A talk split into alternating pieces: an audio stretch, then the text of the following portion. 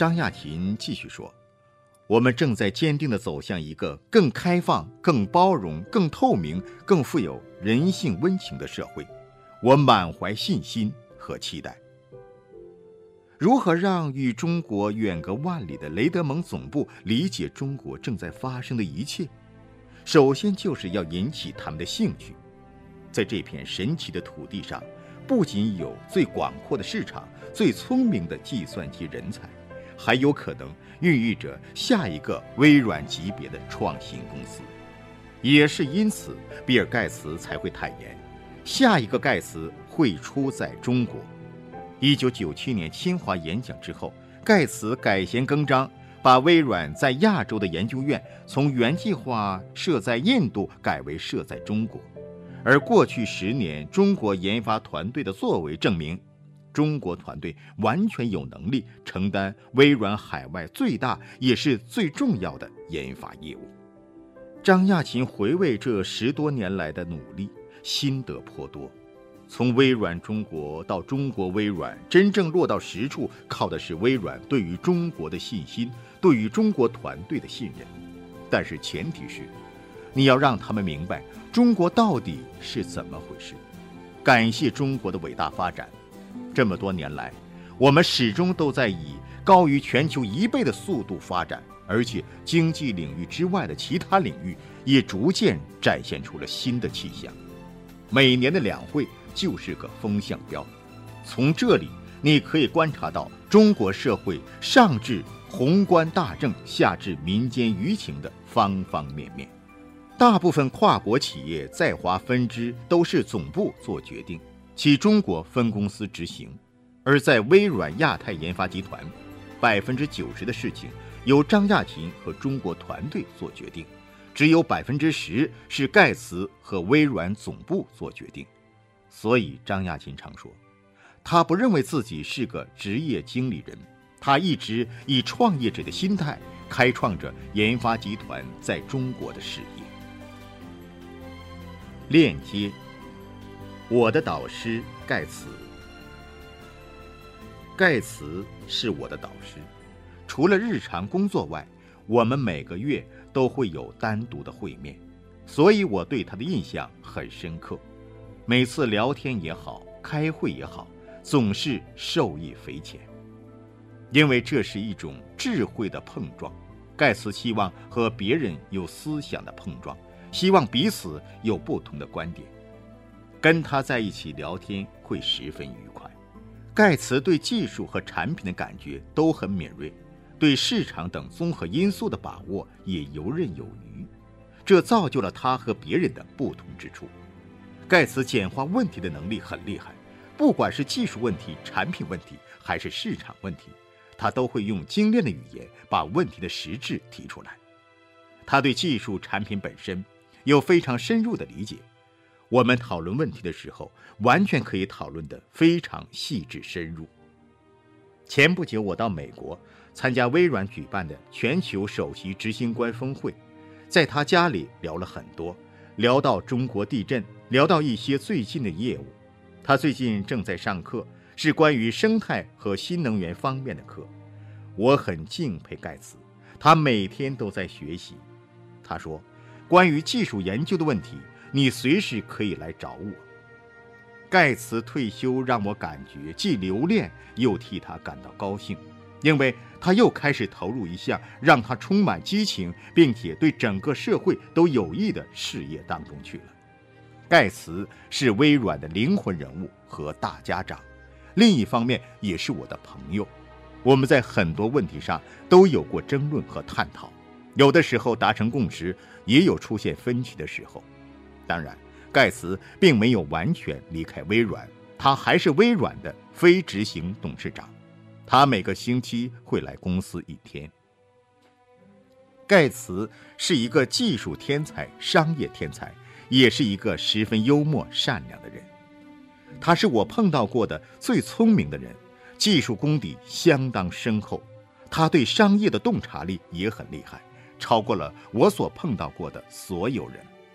同时，他也是一个对人类有使命感的人。盖茨有很多财富。但他自己的生活方式很简单，这种使命感是发自内心的，而不是装出来的。他用三十多年时间创立了微软公司，用创新的技术实现了自己的梦想，改变了世界。现在，他决定把所有的财富回馈给社会，并投身慈善事业。在巴菲特把所有基金都交给了他后，他决定全身心付出，所以我十分敬佩他。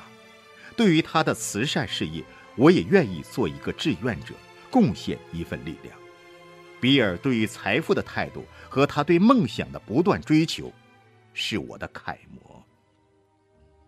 亚琴的话：“做人就应该简简单单。”晚上睡个好觉，早上起来高高兴兴来工作。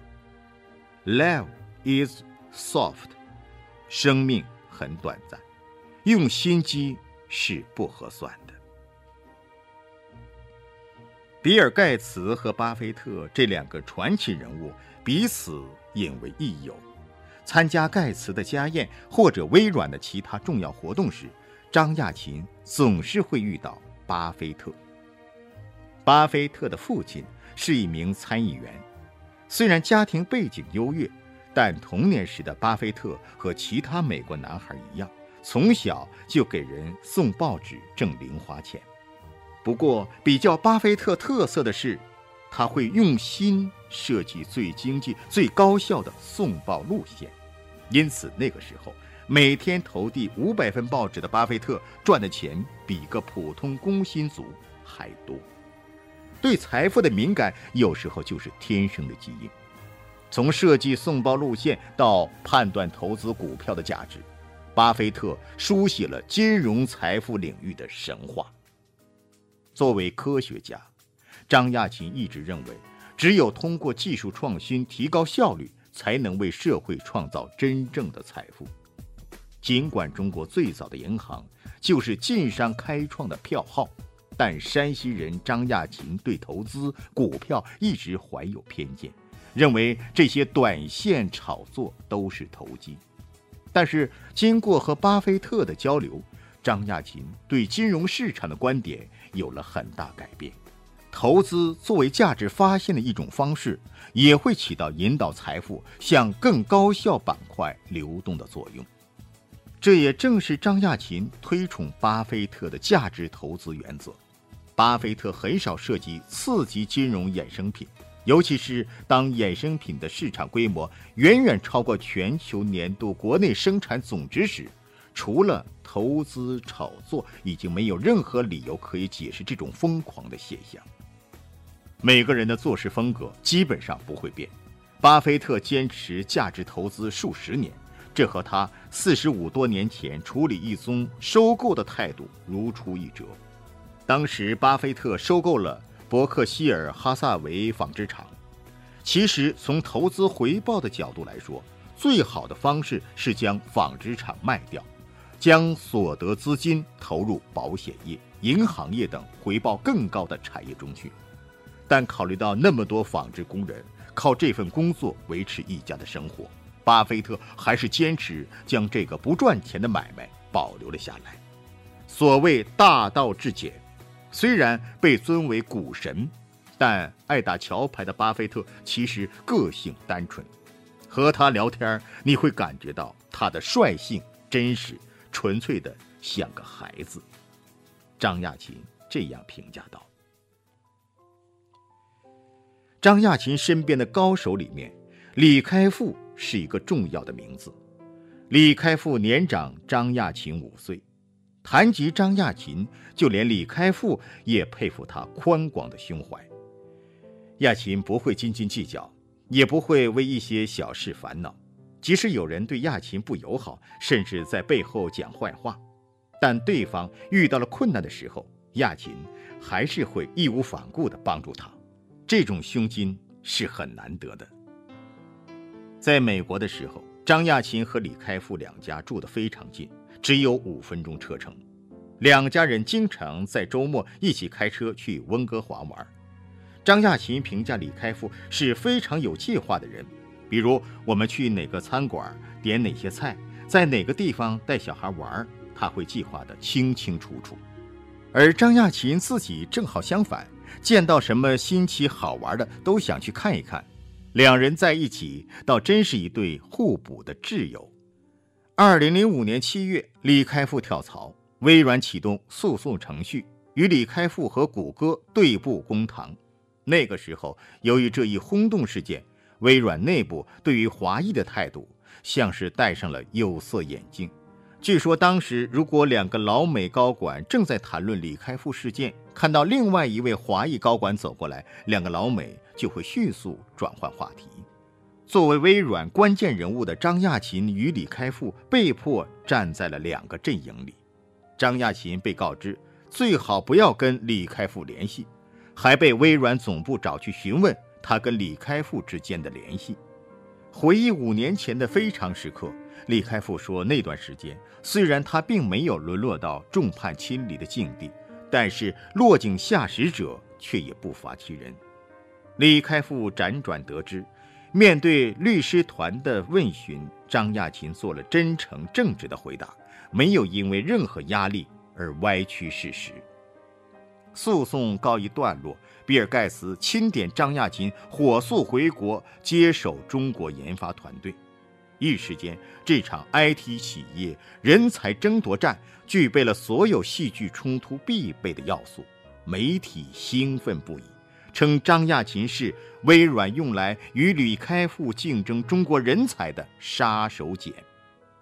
张亚勤并不认同这个说法。我跟开复之间可以用两个词来形容：朋友加对手。竞争是不可否认的。但这种竞争是健康的正面竞争，对整个产业、对学生、对人才都有好处。有的人希望到微软，有的人希望到谷歌，人才又多了一个选择。而我和开复都在为自己的公司做事，不会因为工作而影响朋友的关系。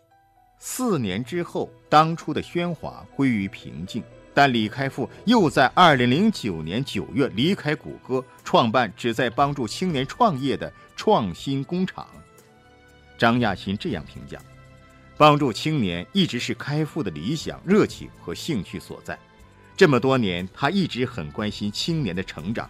现在他辞职，创办一个帮助青年创业的平台，圆了他多年的心愿。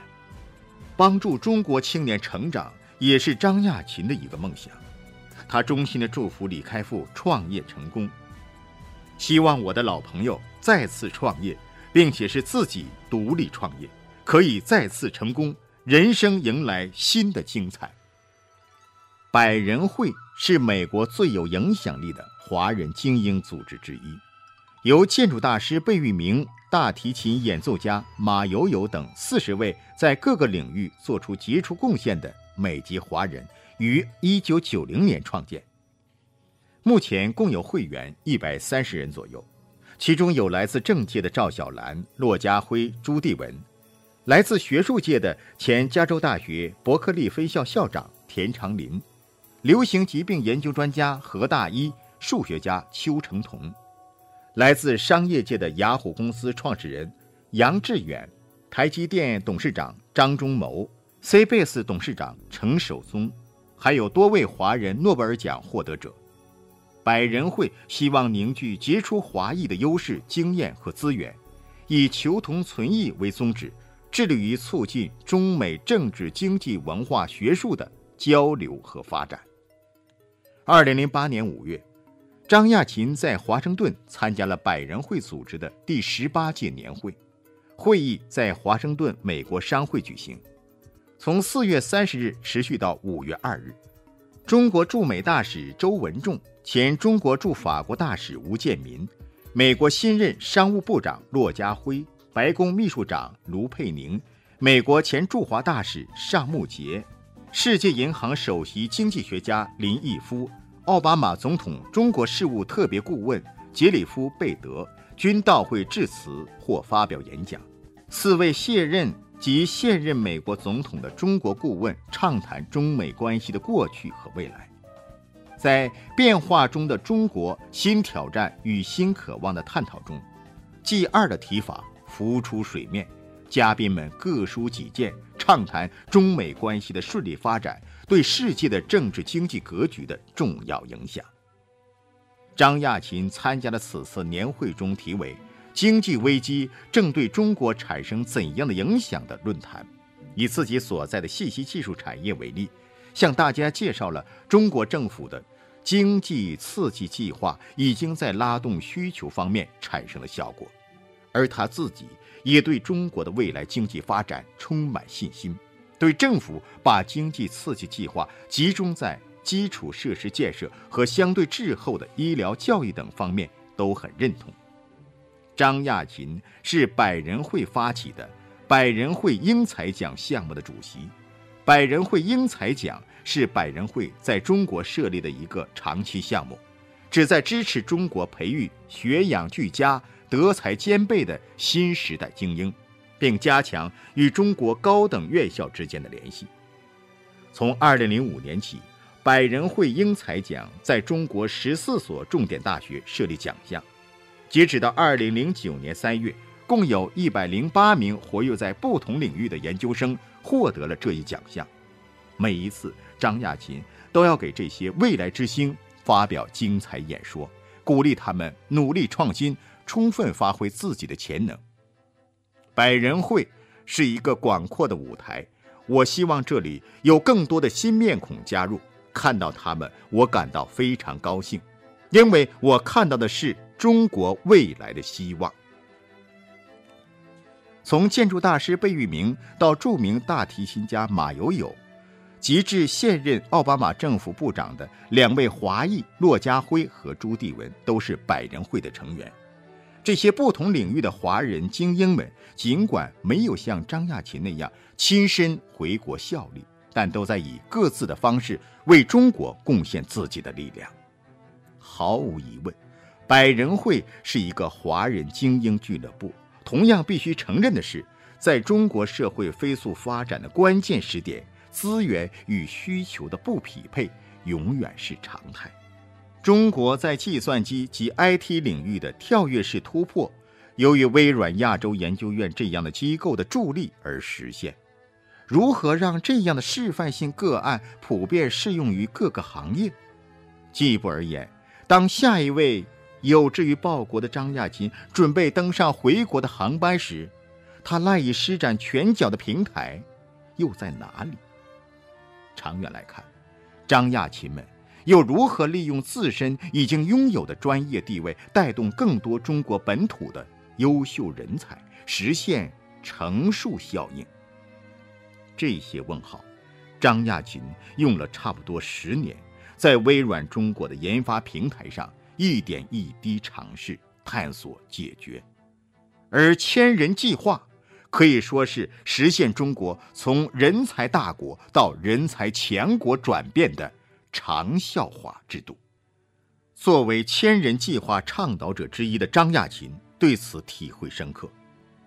一个产业的发展必须要有领军人才带动，这些领军人才也往往会成为行业的风向标，在行业景气的时候带动大家冲击记录，行业萧条的时候为大家树立信心。千人计划起到的就是这样一个作用。国内在这方面已经做了很多，比如从产业园区、金融政策、创新环境等方方面面，为有志回国的高端人才创造条件。国家的复兴是全方位的复兴。我坚信，在 IT 等高科技之外，金融、文化、环保等符合中国长远可持续发展趋势的产业，都会借助千人计划实现跨越式发展。链接。我与基辛格重逢，基辛格博士是二零零九年四月底，在美国首府华盛顿，在百人会成立二十周年暨第十八届年会上，百人会将美中关系杰出贡献奖授予了这位中国人民的老朋友，前美国总统国家安全事务助理兼国务卿。当晚，八十六岁高龄的基辛格博士出席了会议。精神矍铄，风采不减当年。当他走上演讲台时，我和周围的人们不约而同地起身鼓掌，向这位老人致敬。那一刻，我由衷的为基辛格博士而感到高兴。今年恰逢中美关系正常化三十周年，这个奖项对他来说明智而实归。一九七一年，正是基辛格博士成功的绕开美国国务院，辗转巴基斯坦，从而对北京实现了成功的秘密访问。他这一勇敢而富有远见的举动，使得曾经敌对多年的中美关系峰回路转。后来。尼克松总统访华，中美关系也开始步入了正常化。时光荏苒，七年之前的二零零二年，我和基辛格博士曾在北京饭店顶楼有过一面之缘。当时基辛格博士正率团访华，以纪念一九七二年尼克松总统访问中国的破冰之旅。站在紫禁城东侧的北京饭店顶楼，远处的西山若隐若现。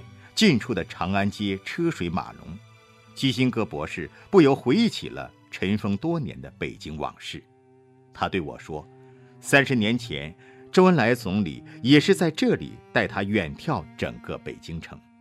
当时，周总理指着城内的烟囱林立，说北京多么的发达。面对此景此情，我不禁想起了毛主席的一句诗词：‘一万年太久，只争朝夕。’”在一九七二年的访华演讲致辞中，正是尼克松总统引用了这句诗词，开始拉近了中美两国人民的距离。基辛格博士可能没想到，那次访华之旅也改变了他面前这位年轻人的人生旅程。中美关系的正常化，改变了许许多多中国年轻人的命运。一九八六年，我还年未弱冠。当时我满怀着理想和激情，将留学海外的第一站定在了美国华盛顿，在那里我度过了难忘的四年求学生活，也打通了自己对现代科技认识的任督二脉。在清风徐来的北京饭店顶楼，我向基辛格博士介绍了成立仅两年的微软亚洲研究院，没想到基辛格博士产生了浓厚的兴趣。次日。他竟取消了原定游览长城的计划，来到微软研究院参观。在位于西格玛大厦的微软亚洲研究院里，基辛格博士细心地询问起每位研发团队成员的成长背景。他对自己的发现感到惊奇，因为这里每一个人的经历看起来都那么相似：在中国国内出生、成长，念完大学，然后到美国深造。最后又回到中国工作，我忘不了他当时的表情，那是一种充满了自豪和满足的表情。离别之时，基辛格博士对我说：“这里也有我的一份功劳啊！中美建交是中国对世界敞开大门的起点。”